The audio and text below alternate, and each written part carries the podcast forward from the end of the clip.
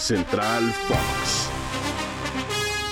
¿Qué tal queridos amigos de Spotify que nos acompañan en la ruta diaria en este episodio de Central Fox que hacemos con mucho cariño? Me acompaña Luis Mario Sobret, les habla María Fernanda Mora y estamos listos para darle directamente al tema. El Tecatito Corona echando lumbre eh, con el Sevilla. Te pregunto yo, Luis Mario, para ti, ¿en qué posición lo pones si tenemos que rankear a los jugadores mexicanos que militan en Europa?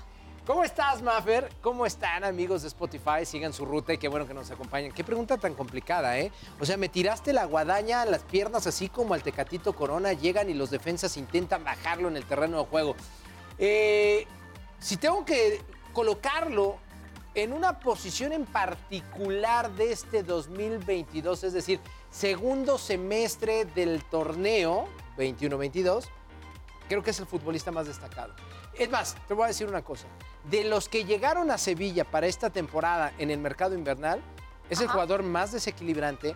Julian Lopetegui le tiene toda la confianza plena, ha sido titular, eh, lo he visto desequilibrante. Ese tecatito que juega en el Sevilla lo deseo ver en la selección mexicana. Para mí, y estoy casi seguro que la afición del equipo de Nervión va a coincidir conmigo. O sea, Ha sido el futbolista más desequilibrante del 2022 para el Sevilla. Tecatito Lover a full.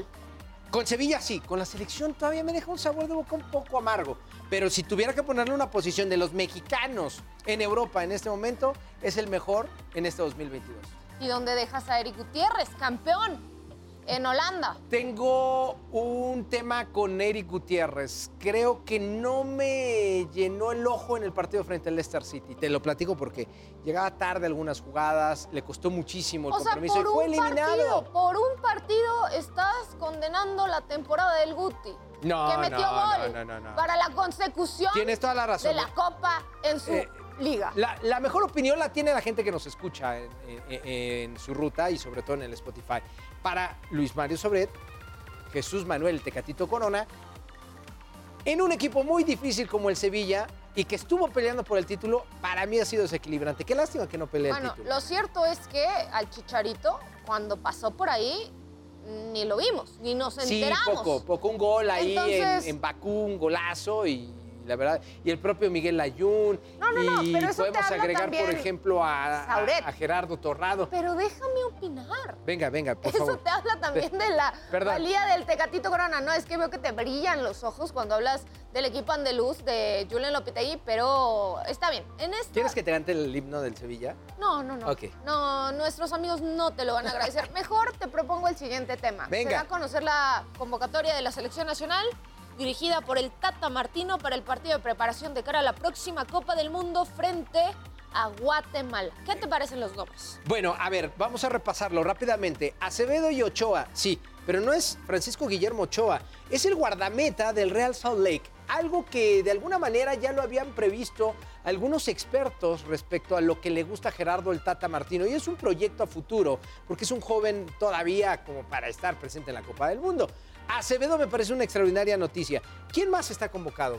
Mira, es una convocatoria inusual, Sí. plagada de jóvenes, eh, dejando lo demás eh, por un lado.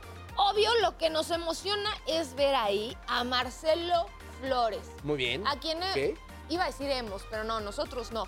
A quien la afición ha pedido que se le convoque porque se le quiere asegurar eh, como convocado en nuestro país y hay que hacer esa labor, ¿no? De loving, de enamoramiento al jugador. Sí, sobre todo porque es un futbolista que tiene la posibilidad de representar a la selección de Canadá. Y tengo entendido que de alguna manera eh, el padre también está... eh, ¿Presionando? no presionando, teniendo comunicación con las dos federaciones. La decisión, como lo dijo Arteta, parte de lo que el futbolista Que, quiere. a ver, también, ahí ese día vi los encabezados. Miquel Arteta elogia a Marcelo Flores. La No. pregunta fue muy dirigida, Sí. eh, como que con mucha jiribilla para que hablara bien del elemento mexicano y eh, qué va a hacer Miquel Arteta si le preguntan por un jugador que está en su plantilla. Ni modo que hable mal de él. Claro, y ad- además fue muy puntual cuando dijo, si él está feliz, es lo más importante del futbolista. Él va a decidir qué es lo que más le llena o le genera felicidad.